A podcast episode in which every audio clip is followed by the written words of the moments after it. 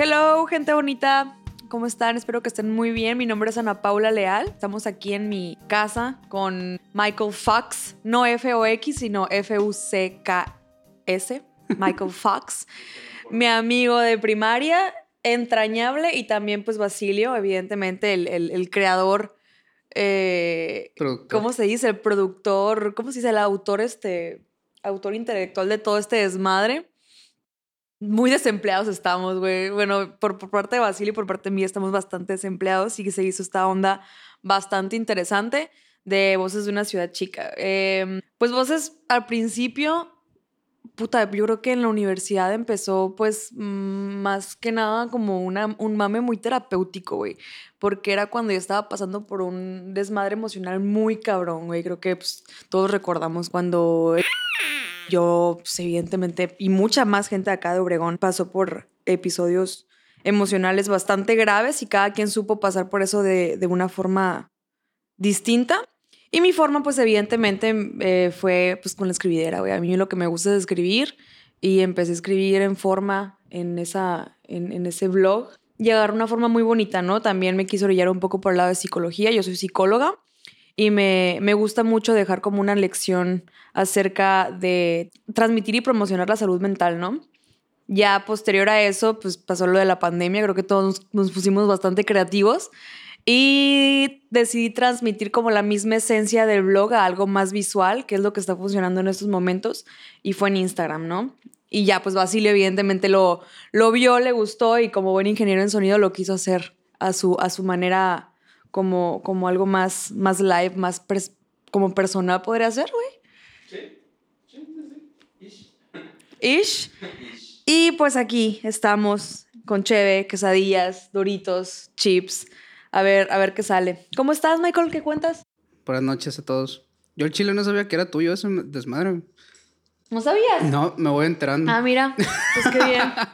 o sea, sí lo veía que lo compartías y sí está chilo. ¿Sabes que, que, era algo que quería hacer desde hace un chingo de tiempo? Es una de las cosas que quería hacer desde hace muchísimo, muchísimo rato, pero este no había sucedido por, por culo, güey, por miedo, no sé, no sé. Como que como estaba acá en Obregón, dije, güey, pues ¿para qué voy a dar a la gente de qué hablar? ¿Qué van a pensar y la chingada?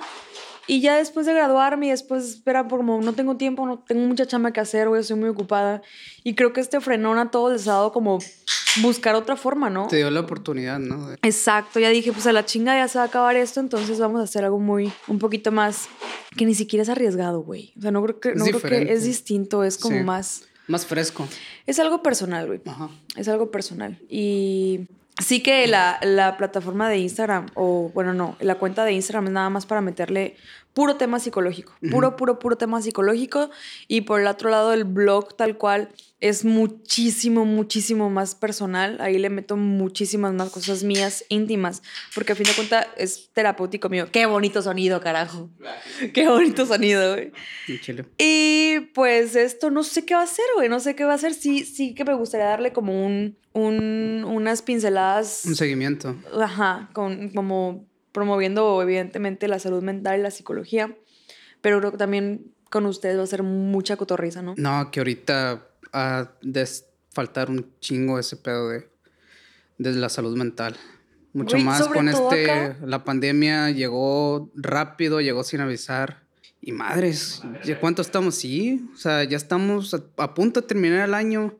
Y lo que le estaba platicando a Basilio ahorita antes de empezar, de que se fue mucha gente, tal vez entre conocidas y cercanas que se los llevó la enfermedad. Muy grave, muy grave. Este, ¿sabes lo que, lo que yo sí pude percatar en ese transcurso en, en, la cuarentena? Que hubo mucho prejuicio, güey. Definitivamente hay mucha gente muy molesta por porque no se llevó a cabo la cuarentena como se debe. Sí, lo entiendo, totalmente de acuerdo. Es, un, es parte del proceso estar emputado porque estás pasando por un duelo muy cabrón. No, o incluso no duelo, pero como ver allá afuera que sigue saliendo raza y que no están agarrando el pedo y que, y que ya te afectó a ti. Y que ya te afectó a ti, que te está limitando a ti tus, tus, como tus planes a futuro, tu rutina y bla, bla, bla. Pero vi también que había mucha gente, güey, que utilizaba el ejemplo de, hay mucha gente que está, que ya perdió familiares y que ya perdió amigos y este, y siguen, y siguen saliendo y no entienden y qué bárbaro. Pero es que el mame también es muy emocional, güey.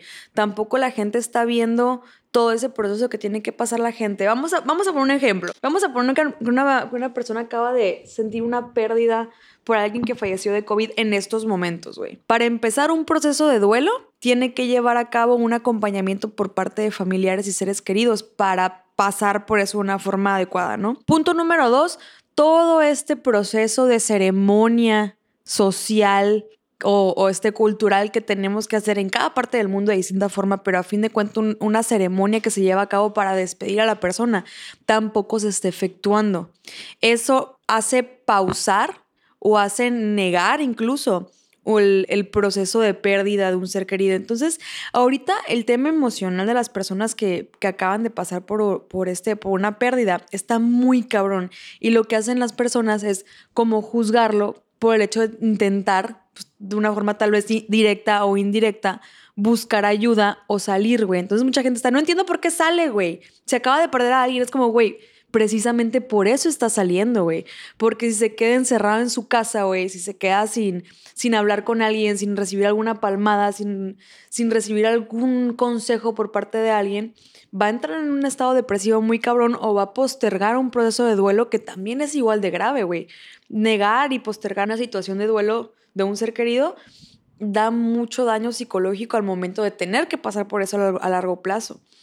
Entonces, pues no sé, güey, siento que también es revisar mucho, evidentemente yo entiendo que respetar la cuarentena es muy importante, pero también el no juzgar a las personas que por una u otra cosa han, este, la han roto, pero por, por situaciones personales, emocionales, psicológicas, también es importante. No, es un ahogo, definitivamente pasar por eso y tener la obligación o la responsabilidad de quedarte encerrado en tu casa la mente te carcome. Incluso si no tuvieras, incluso si no estuvieras pasando por un, eh, espero que no todas las personas hayan pasado por una pérdida este, cercana a ellos, ¿no? En ese transcurso de tiempo. Pero inclusive, si no hayan, si, si no han pasado por, por eso, creo que el simple hecho de encerrarse, güey, frenar la rutina y tener un pedito emocional, una bronca emocional, se multiplica o se, o se intensifica al momento de no tener en qué poner la cabeza o, al momento de no seguir como tu rutina de vida de una forma normal, ¿no? Ajá. Tú tienes una morra que cortó con su güey o cualquier otra persona que tenga alguna bronca personal, pues ni modo, güey, tiene que seguir adelante, tiene que levantarse el día siguiente en términos saludables, tiene, tiene que hacer un café y se tiene que alargar la chamba en términos saludables, ¿no? Porque también puede que esté el otro, el otro lado de la moneda, que toque de plano una persona que ya no se pueda levantar y que le toque llevar este, acabó un tratamiento contra la depresión muy cabrona. Pero en todo caso que sea algo como leve, se lo olvida en el transcurso del día porque la vida continúa y tiene que chambear. Pon tú que entrena, que hace ejercicio, que también son endorfinas a todo lo que da.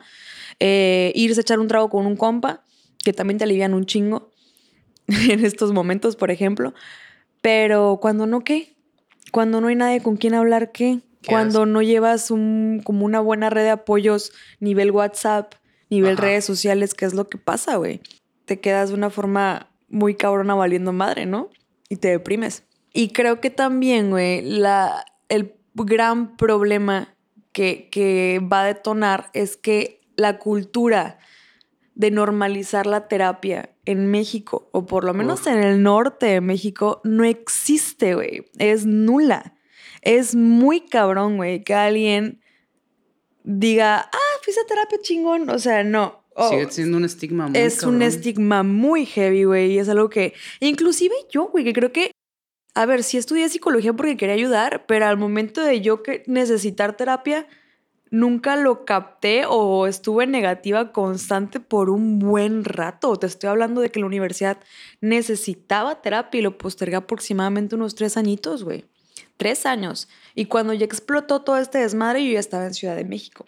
Pero ella estaba acompañada de personas que eran citadinas y que ellos te dicen, güey, aquí tienes que llevar terapia o no vives, güey. O sea, no vives saludablemente o explotas en algún punto, ¿no? Tarde o temprano vas a explotar. Entonces allá llevé terapia por un año y ha sido, güey, lo mejor que me ha pasado en la vida. Y no es por, no es por ser psicóloga, mamá. No es por ser psicóloga. Neta, fue hace un poquito, no, fue hace dos años que empecé mi proceso terapéutico con esta chava. Merche se llama mi, mi psicóloga, que hasta la fecha la sigo viendo, güey. O sea, a, distancia, pero ya, ya se puede. O sea, ya hasta eso se tiene que promocionar, sobre todo en cuarentena. De hecho, tenía esa duda, o sea, es... Era presencial. ¿Cómo, hacer una terapia a distancia?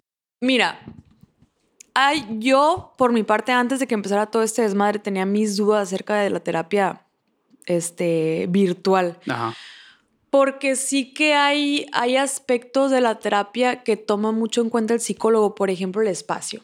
El espacio donde ponemos al paciente este, lo manipula el psicólogo completamente. Los colores, el olor, el silencio, dónde te vas a colocar, qué es lo que vas a ver, el reloj arriba de ti, por ejemplo, para ver cuánto manipular la, plática, desarrollar un rapport. Yo, por ejemplo, mi, bronca es no, es que, no es que no haya intentado llevar a cabo un proceso terapéutico acá en Obregón. Sí lo intenté. Pero yo para poder desarrollar un rapport o, bueno, en, en términos un poquito más mundanos, confianza y abrirme con mi psicólogo en temas, en temas que sí me lastimaban, fue muy cabrón batallé muchísimo para abrirme. Inclusive mis psicólogos me, decían, es que te siento, te siento muy tensa, siento que no me está diciendo lo que verdaderamente está pasando. Estando presencial. Presencialmente. Ah, ok. Entonces, suponiendo que pasa ese mismo problema con alguna otra persona que quiera hacer su proceso terapéutico a distancia por cuarentena, siento yo que se va a dificultar muchísimo más. No, va a estar muy cabrón. Claro. a ver, si tú tienes toda la disposición y eres una persona extrovertida, y no te da placa hablar de tus problemas, por ejemplo. Tal vez sí te pueda funcionar una primera, una segunda sesión este, eh, virtual y llevar a cabo tu proceso virtual totalmente. Pero si eres una persona que batalla en abrirse, güey, que necesitas confiar muchísimo en la persona que te está escuchando, necesitas ver, bueno, también para el psicólogo detectar ciertas cosas como se tocó la nariz, se puso nerviosa, cambió de posición porque no le pareció lo que le dije. Eso también es importante para el psicólogo detectar pero creo yo que yo, yo iría más por el lado del rapport. Yo sí estaba muy de acuerdo que las primeras dos, tres sesiones deberían ser presenciales y ya posteriormente llevarlas a cabo de una forma virtual porque ya vaya, ya reventaste la burbujita de la confianza con tu paciente, ¿no? Pero a ver, tenemos que adaptarnos a, la situación. Entonces, si, si no se puede presencialmente, que créeme va a valer muchísimo. Va a ser una diferencia muy cabrona de no hacerlo a hacerlo, pero hacerlo virtual. ¿Va a tomar más tiempo, más trabajo? Tal vez, güey, pero creo yo que igual va a valer la pena, igual va a tener como un producto final que va a ser positivo, ¿no? Es que hay lo que hay. Ahorita tenemos la ventaja de que estamos en, en una era donde la tecnología ya está súper avanzadísima y sigue avanzando cada día. Para ti, porque ingeniero en IT, güey, pero para mí que creo que me quedé muy atrás hace mucho. O sea, hablando para personas que no están en mi área de trabajo, pues hacer videollamadas por Facebook, por WhatsApp. Sí, güey, yo creo que esta, esta, esta belleza. Mañana yo tengo sesión, de hecho, tengo sesión con Mercedes Becker, mi psicóloga de, de Ciudad de México. Y yo estoy encantada, güey, porque a pesar de que soy una papa para todo lo que implica una pantalla, yo sé que me voy a levantar, me voy a hacer un café, voy a subir a mi cuarto. Y tan fácil como meterme a su conversación de WhatsApp y presionar el icono de, la cámara de, video, ¿no? Ajá. Y ahí está. O sea, ya ni siquiera Skype, güey, porque ya me decían, antes me decían, pásame tu, tu ID de Skype. mi Ana, guion bajo gatitos, guion bajo bonita, guion bajo princesa, no me acuerdo, güey, no sé. Dios mío, que no, ¿quién usa Skype ahora? Nadie no sé, pero al chile sí he usado Zoom, por ejemplo, pero ah, ahorita que estoy desempleada y que he visto que todo el mundo usa Zoom, me quedo puta, güey, creo que tendría que tener como algún tutorial de cómo usar Zoom, nada más para ver si me llegan a contratar en algún lado o que no me agarran en curva, ¿no? Porque ni Zoom, güey, que ni, ni Zoom se usará en estos momentos. Pero sí, o sea, creo que ya facilita mucho el hecho de que la tecnología está tan avanzada y sepamos usarlo a, nuestro beneficio, ¿no? Exacto. Que para eso está. Basilio, ¿cómo estás? ¿Cómo te encuentras el día de hoy? El productor. Todo bien. ¿Ustedes qué pedo? ¿Cuántos botes llevas, güey? Dos. Estoy en mi segundo. Apenas. Tristemente. Más al rato van a ser más. No hay pedo pues les platico un poquito también junto a lo que está diciendo Ana Paula de, de por qué. Porque yo vivo también en la Ciudad de México, allá afortunadamente a veces tengo trabajo, a veces no, porque pues freelance. Y parte de, haber sobrellevado como toda la existencia, de, de, estar existiendo allá con más seres humanos que somos un chingo, pues fue el, el a la madre. Necesito terapia.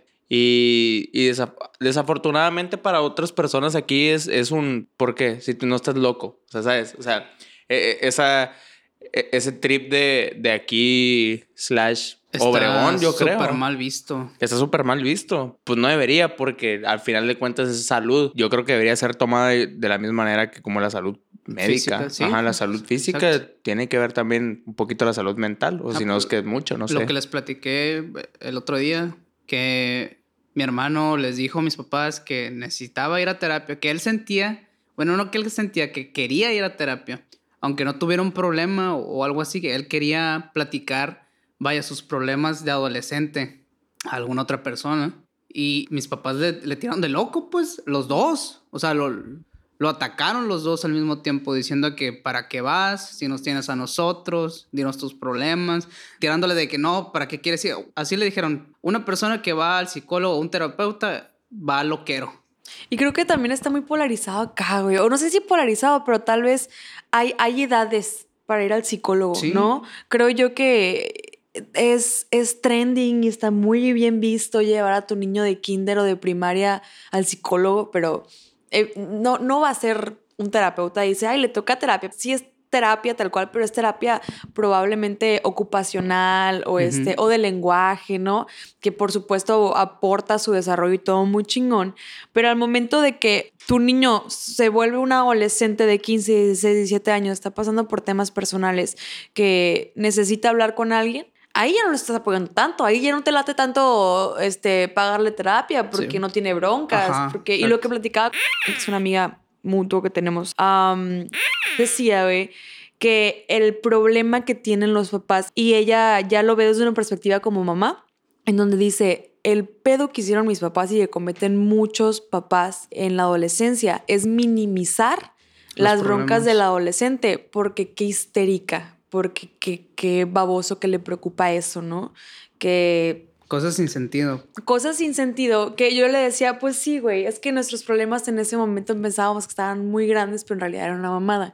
Y me dijo, no, güey, es que en ese momento sí eran de un nivel en el que nosotros estaba a nuestro alcance tolerar, pero no eran una mamada. En ese momento nos importaban y nos dolían al mismo nivel que en este momento te duele otra cosa, solo que ahora eres una adulta y estás pasando por otro tipo de problemas.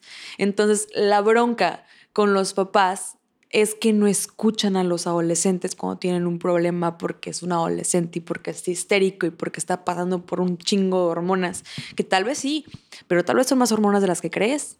Tal vez es un pedo médico, que es lo que me dijo que ella pues pasó por un proceso de, tengo entendido de ese sentido, o sea, creo que su, su metabolismo le estaba dando como más, más este, no sé, güey, creo que estaba soltando más hormonas de lo normal y que estaba pasando por temas emocionales muy cabrones, o sea, tenía explosiones de emocionales muy fuertes, ¿no? Y ese es el pedo, güey, o sea, la gente, la gente dice que terapia es como el punto más crítico emocionalmente que tienes que utilizar ya cuando estás valiendo mierda y estás como tocando el borde. Que cuando dices que necesitas ayuda. Que necesitas ayuda, pero esto se puede prevenir de una forma muy, muy, muy cabrona si lo tomas desde antes, güey. ¿Qué es lo que a mí me pasó en Ciudad de México? Yo en este momento ya no estoy, ya no estoy trabajando en Ciudad de México como, como Basilio, pero estuve dos años allá. Y pues yo como psicóloga, como estoy consciente de, de, de lo que implica ese proceso, dije, güey, más vale ahorita ya empezarle a tomar importancia a este insomnio,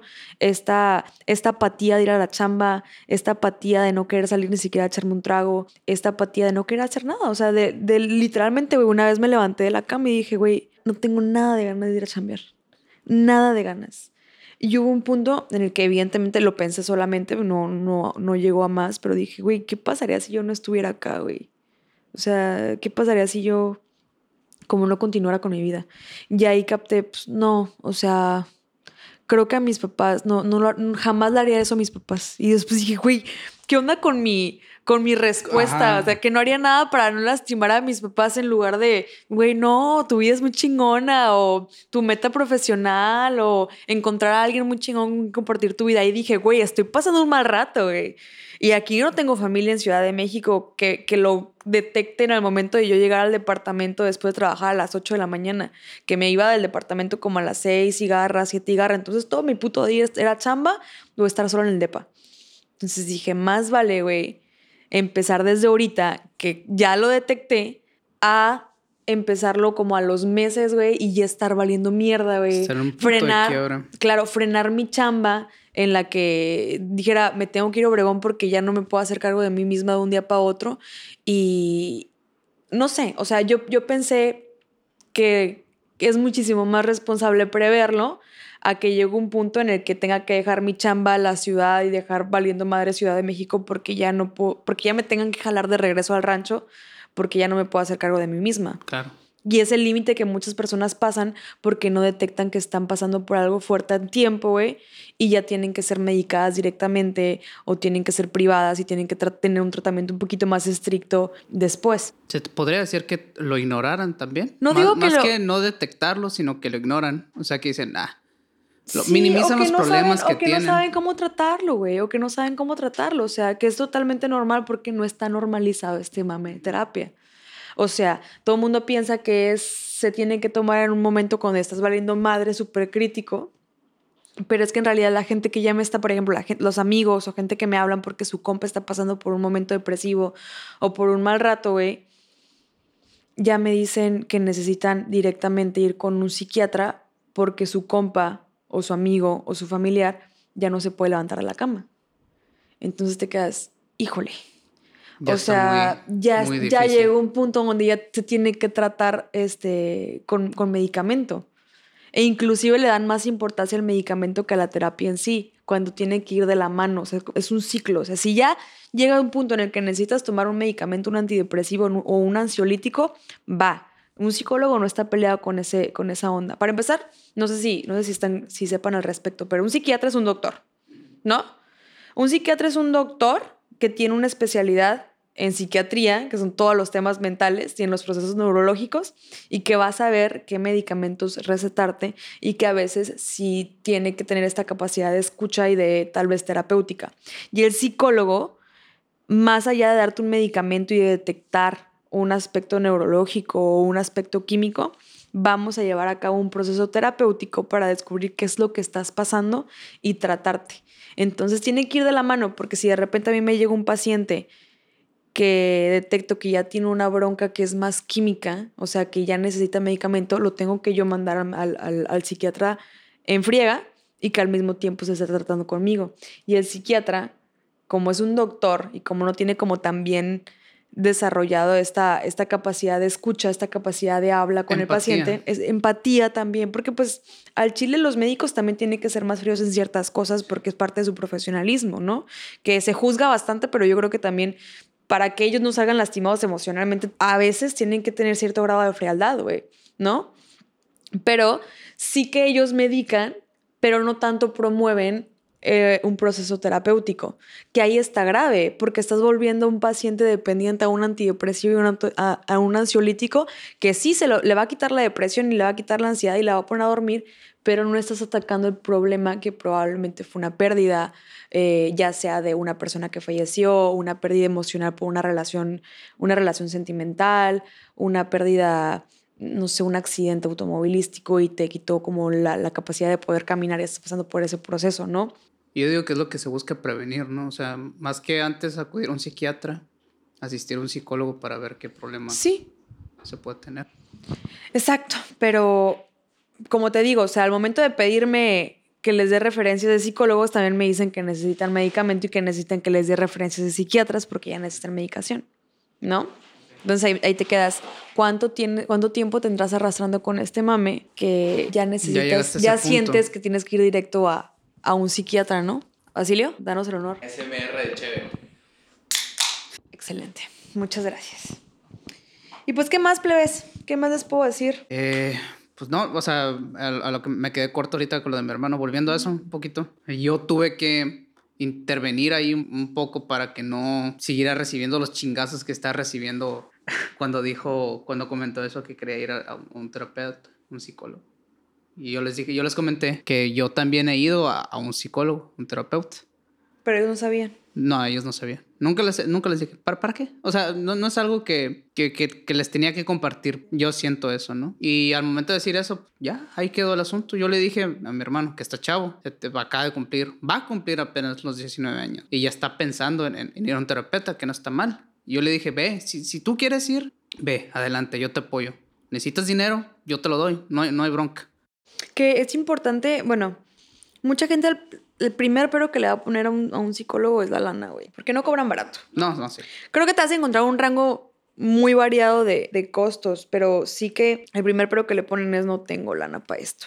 Sí lo entiendo, güey. Yo sé, sobre todo en este momento de mi, de mi ninis y, y, valemadrismo en cuanto a, a mi parte profesional, ¿no? Pero creo que es una inversión, güey, tan importante que vale mucho la pena. Y siempre hay, creo yo que también siempre va a haber una institución en, tu ciudad que te va a echar la mano. Por ejemplo, la gente que, que, nos vaya a escuchar de Ciudad Obregón, hay esta institución llamada CIFA aquí, donde a mí me tocó hacer este, mis primeros pininos, que creo que es como una ramificación, no sé, del DIF o gubernamental X o Y, no sé, güey, no entiendo muy bien. Pero ahí los costos de terapia van a variar de 20 a 120 pesos por sesión. No es nada, No es nada. Y esto se, va a evaluar en, con base, Basilio, con base, no en base, eh, con base a pues ciertas preguntas que te van a hacer, ¿no? Principalmente revisar en, dónde estás viviendo, en qué colonia estás viviendo, ¿no? Creo que el máximo son, son, ciento, son 120 o 150 pesos. Y, y mi, tenía una paciente que estaba en Villa Itson y creo que a ella le cobraban 120 pesos. Entonces... ¿Cómo se llamaba? La, institución. CIFA. C-I-F-A. Son siglas. Son siglas. Así es. No, no, no sé, güey, lo que significa en ese momento. O sea, te estoy hablando de hace Centro de información. No, yo creo que, puta, tiempo a adivinar, adivinar qué significa CIFA. Centro de Centro Integral Familiar y Amigos, güey. no sé, güey. No sé. Este, pero sí podemos buscar como la información y, pasar dato. Me parece importante. Y sí están muy bien formados, ¿eh? Sí. Centro de Integración Familiar. Uy. ¿Y la? Familiar. Ah, no. Ahí está. O sea, no, no son amigos, solo son... Pero no, qué bueno saber eso porque yo no sabía que existía. Y tienen talleres, güey, tienen talleres para padres, tienen talleres para, pues, para niños que están pasando, pues, evidentemente, por, tal vez por problemas en la escuela y tal, de conducta, no sé. Y son muy responsables porque yo recuerdo que había un, un paciente que era un niño, pero para poderlo recibir a él, necesitaban que al menos un papá estuviera, estuviera no en la sesión del niño, pero que él también llevara a cabo este, un proceso de terapia con alguien más. Oh, y así es como me llegó un paciente. Este, que llegó como en. Y, lo escribí. Eso escribí una entrada muy chingona en mi, en mi blog al respecto el día del psicólogo, ¿no? Porque este niño llegó, güey, eh, porque el papá estaba diciendo que, que, el niño tenía broncas, en la escuela tenía broncas. Entonces le, le dijimos, güey, pues a ti también te toca como llevar a cabo tu, tu propio proceso, ¿no? Y él estaba muy en negativa. Eh, y no, no, no, quería, pues, como típico, típico adulto norteño, este, dijo, no, pues yo no estoy no, huevos, ¿no? Claro, no, no, no, y no va a pasar y la fregada y la fregada y la fregada, ¿no? Y al momento de sentarse, sí, güey, al momento de sentarse en el sofá, decía, yo no tengo broncas, quien me preocupa es mi niño, ¿no? Y le, y le preguntamos, ¿pero por qué? Porque tiene, tiene conductas muy, muy extrañas. ¿Pero por qué? ¿Qué, qué, qué es lo que estás ¿Qué, ¿Qué, es lo que tiene el niño? Es que tiene unas conductas que no son normales, tiene unas formas que no son normales. Güey, batallé yo creo que unos 10 minutos para que me dijera que su niño tiene, tenía conductas afeminadas. Entonces, por eso estaba yendo a, terapia, el niño. Pero ahí te das cuenta desde la primera sesión que la bronca no es el niño. El niño está en pleno descubrimiento de su sexualidad. Era un niño de primaria. Es a partir de la primaria hasta la prepa y ve tú a saber hasta dónde el niño termine de descubrirse él mismo, ¿no? Aquí el tema y el conflicto no era con el niño, era con el papá. El que tenía que llevar a cabo su proceso terapéutico para prever este conflicto familiar en un futuro era el papá. Hombre, imagínate. Pero él estaba, ajá, pero él estaba negativa de que no, yo no tengo pedos. El labrón que es mi niño y la chingada. Entonces te quedas puta, güey. Y ya al momento de continuar ese proceso te das cuenta de cada una de las broncas familiares, que es muy interesante ver, ir, ir revisando eso poco a poco y ver, ver viendo el alcance o el avance que está teniendo el paciente semanalmente o no sé, cada, cada que le toque. Me dio mucha risa darme cuenta que el niño no tenía ningún pedo, güey. El niño era un niño muy contento a pesar de todas las broncas familiares, pero de que había broncas tanto financieras como de celopatía en, en, la pareja y tal vez un poco de machismo, sí era por parte de los adultos, sino del niño. Entonces, pues sí, güey, es, es, es, el mismo mame que lleve terapia a mi niño, que lleve terapia a los niños, pero yo, yo, ¿por qué? Yo ya soy un adulto, no tengo por qué llevar terapia, pero la realidad es, güey, quienes más necesitan terapia somos los adultos y somos, y somos los adolescentes, ¿no? Sobre todo la adolescencia, porque es el momento donde tú tienes que donde vas a cometer o el peor error de tu vida o la mejor decisión de tu vida. O varios, o muchos. O varios, o, muchos, o todos, güey, exacto. Este, yo me acuerdo que, creo que se los conté la, la última vez que nos vimos, que si alguien influyó mucho en, durante la prepa conmigo fue este último maestro. Eh, exacto. Es un, es un güey este, de Durango, muy, muy alivianado el güey. Era, y ni siquiera de una materia como muy fuerte, era una materia como de. ¿Cómo se pudiera ah, decir? habilidades, güey. Daba la clase de habilidades, ¿no? Entonces, saludos al Tech Millennium. Sí, saludos a Tech. Güey. Es cierto. Pero sí daba clases de habilidades que realmente pues era como algunos le diría que materia de relleno, ¿no? Sí.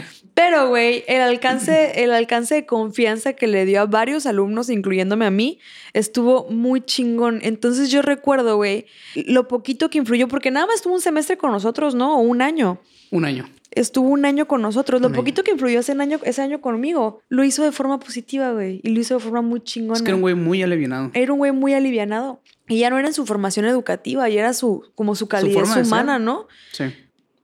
Entonces me quedé puta, güey. Cuando yo decidí estudiar psicología educativa, dije, qué chingón poder llegar a ser ese tipo de persona para otra persona que esté morrita y que necesita hablar con alguien, güey, en cierto punto. Que qué bueno que ahorita lo que está pasando es que se están promoviendo más que cada escuela tiene que tener como un psicólogo presente para hablar y la chingada. Se está normalizando más. Se está normalizando más, pero por ejemplo, cuando a nosotros nos tocó, no había psicólogo, güey. ¿Con quién nos tocaba hablar? Con... Con... el vacío. Directora. recuerda muy bien. Ahora es directora de Covache, tiene una, tiene, una posición muy chingona. ¿Ah, sí? Pues, claro, le está rompiendo. le está, rompiendo muy cabrón ahorita. Y también, por cierto. Ojalá. Y no, tengo idea dónde esté, pero también sí está como en esa parte de, dar, conferencias, motivar a, chavos. Creo que se quedó por ese lado que, pues, güey, le va a ir bastante bien. Ojalá ya esté bien pero de que tienen que haber personas capacitadas en escuelas preparatorias, güey, universidades. Que tú vas y tomaste, tomaste tu terapia en la universidad, ¿no? La primera fue en la prepa. O sea, antes de entrar a la universidad, me fue con una psiquiatra y fue con engaños. Porque la mamá de una amiga es psiquiatra, entonces yo andaba haciendo mucho desmadre en esos momentos y la señora se preocupó mucho por mí. Entonces fue como un, ah, dile a Basilio que venga, que vamos a echaros unos botes. Y yo bien encantado de la vida, pues fui a echarme unos botes. Y oh sorpresa, cuando llegué me sentaron a la mala a platicar y ya la señora me dijo, oye, no, pues así está el pedo, así, así, así, así. Y yo pues estaba bien asustado porque era la primera vez que alguien me decía que era lo que en realidad me estaba pasando, pues desde otro punto de vista que no era ni mis papás ni, ni el mío. Y, y, eso como que me abrió un poco los ojos. Y después, ya estando estudiando en, el DF, ahora CDMX, por muchas razones que me está yendo muy mal personalmente, de que Basilio no se cae bien con Basilio, empecé a reprobar mucho. Eh, de tanto que reprobé, me mandaron a un grupo de recursamientos y en el grupo de recursamientos se dieron cuenta que no era un pedo de que, pues de que me daba flojera o así.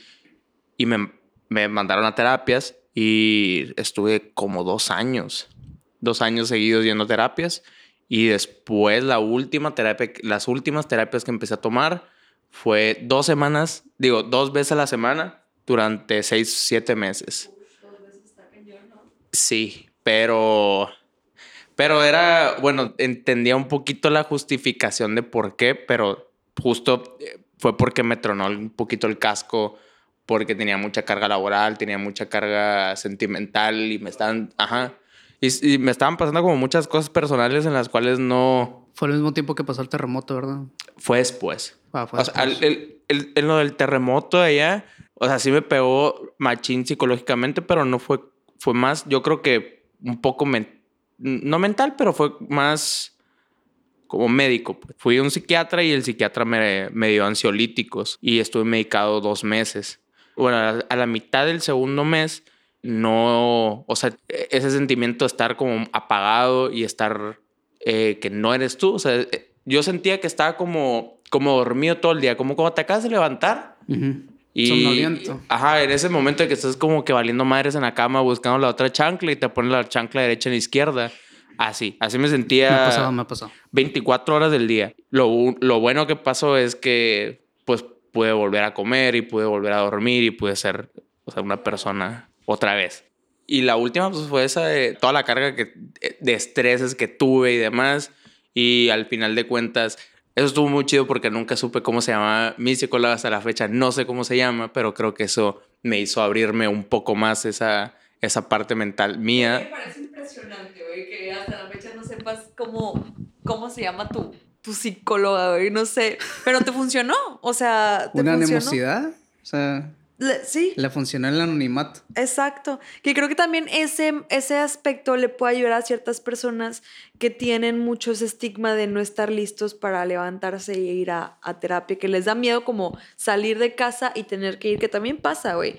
Ahora se reportó una amiga para pedirme también contactos de psicólogos aquí en Obregón y le dije, mira, en Obregón está tal y tal que me encantan, pero si tu esposo si tu güey está como interesado en, en, hacer algo más virtual donde no se sienta tan expuesto físicamente, o sea, tal vez como más anonimato de que no lo vean llegando al, por ejemplo, aquí en Obregón, que no te vean llegando al psicólogo o, que te cachan, no sé, yendo al psiquiatra, que es lo que más da placa según esto, que no debería de ser así, güey. Para, nada, debería ser así. Pero suponiendo que todavía tienes como ese estigma, también es un pro llevar tu proceso en línea, ¿no? En, la comunidad de tu casa, en la seguridad de tu casa. Tal vez te sientes más libre de expresarte en tu propio cuarto, contando lo que te está pasando en lugar de estar todo tenso sentado en un sofá, güey, en un diván que te acuestan viendo para el techo, si es psicoanalítico, ¿no? Pero pues estoy hablando como generalmente, y te funciona más ese proceso de abrirte y desarrollar un, un rapport. Yo no la había visto de ese lado. Yo nada más la había visto un lado negativo para desarrollar confianza virtualmente en terapia, pero también para algunas personas ha de ser más fácil. Eh, ah, o sea, lo curado de esa madre, bueno, que, a mí me, gustó mucho el no saber, no, creo que sí me dijo, sí me dijo cómo se llamaba y, y la persona que está encargada de, hacer todos los horarios y demás, eh, ella también me dijo. Pero cómo madre. Ajá, madre. o sea, mi cabeza, o sea, ¿sabes? O sea, estuvo como muy, ajá, estaba muy muy jodida. En mi cabeza estaba muy jodida en ese momento y tenía que preocuparme de cosas un poquito, hasta que yo creía que un poquito más importantes. Ajá. Para mí, para mí sigue siendo anónimo. No, no sé, a lo mejor si lo busco en, mi celular, puede ser que lo encuentre. Pero no sé. O sea, es que a lo mejor y sí la tengo como, como, un, o sea, como un nombre, porque uso como ciertos acrónimos para, para diferenciar personas, ¿no? O sea, por ejemplo, a mis dates de Tinder les, les doy un nombre y a lo último les pongo una T. Ajá. Sí, sí, para diferenciar. yo, yo, más pendeja, lo hago más obvio y pongo fan Tinder, güey. Y, y da placa, güey, recibir como el, el, el, el WhatsApp, güey, cuando en la oficina en la chamba que me tocaba y de repente me hablaba Lupe Tinder, güey. Ya tenía como un año conociendo a Lupe. Ya no éramos nada, güey. Éramos compas, pero igual se llamaba Lupe Tinder y yo pendeja no quitaba la parte de Tinder, güey. Es como, ya es compa, güey, ya. pero pues sí, güey. Oye, ¿tú, ¿tú volverías con tu psicóloga o...?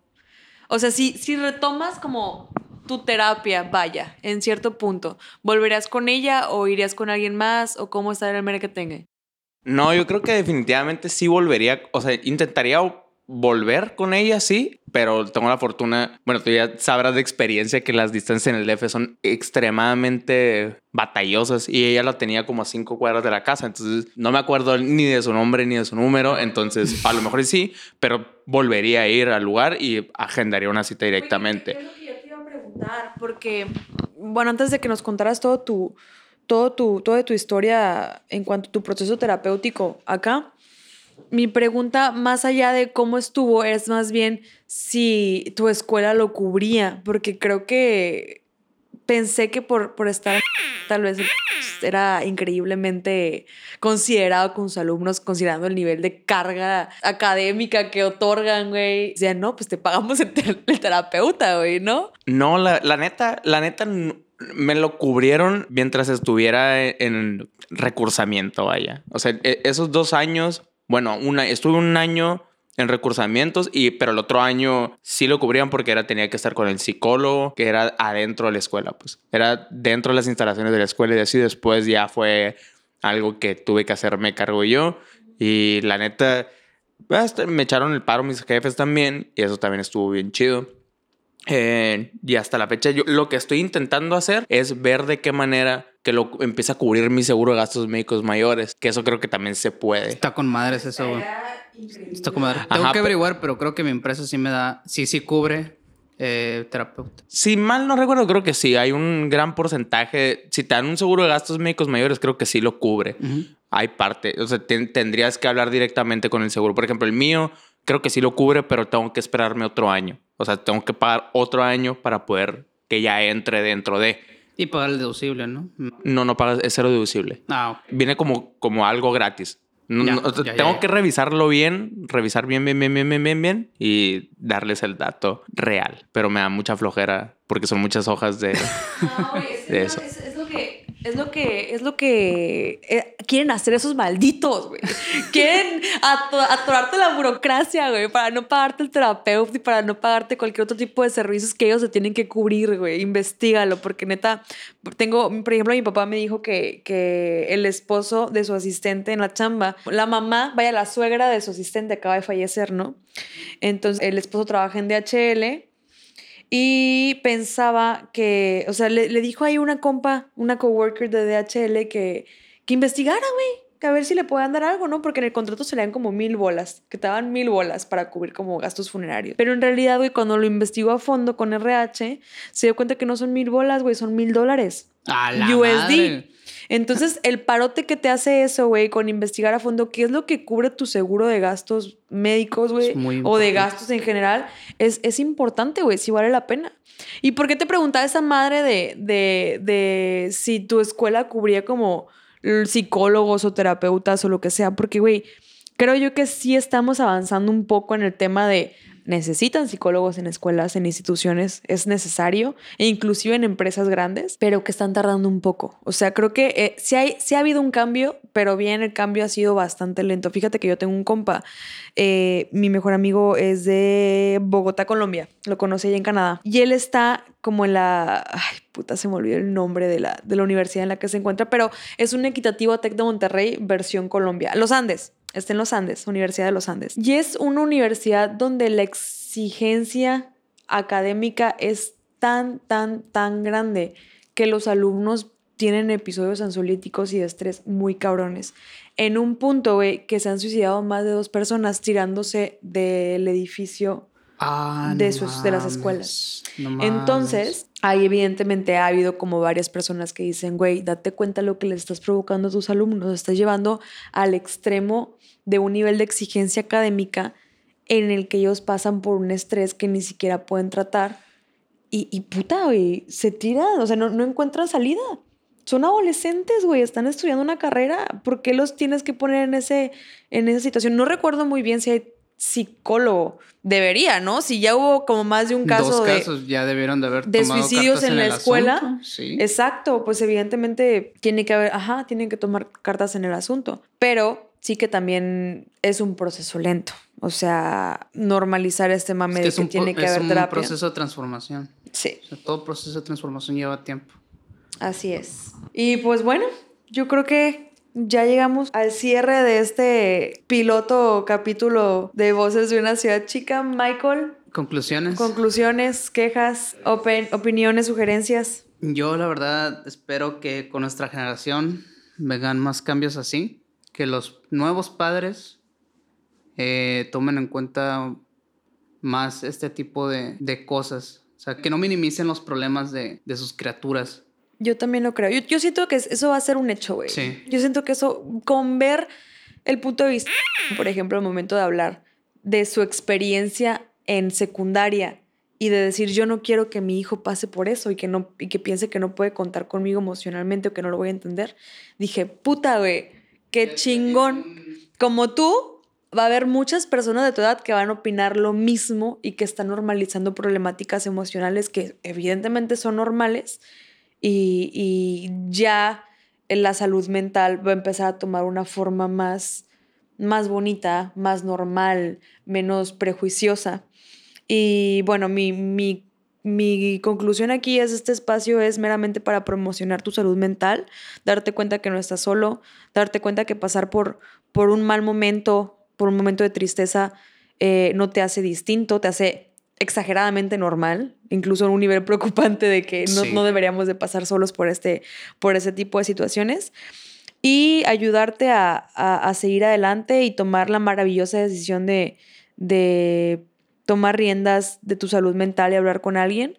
Y bueno, me pongo, me pongo al, al, servicio de cualquier persona que necesite hablar con alguien, ¿no? Ya ni siquiera por terapia, güey, ya ni siquiera por, por, es como una, una ayuda pública que estoy dando. Desde que abrí esa cuenta de Instagram, yo, yo siento que soy oídos, oídos y ojos a cualquier persona que lo necesite.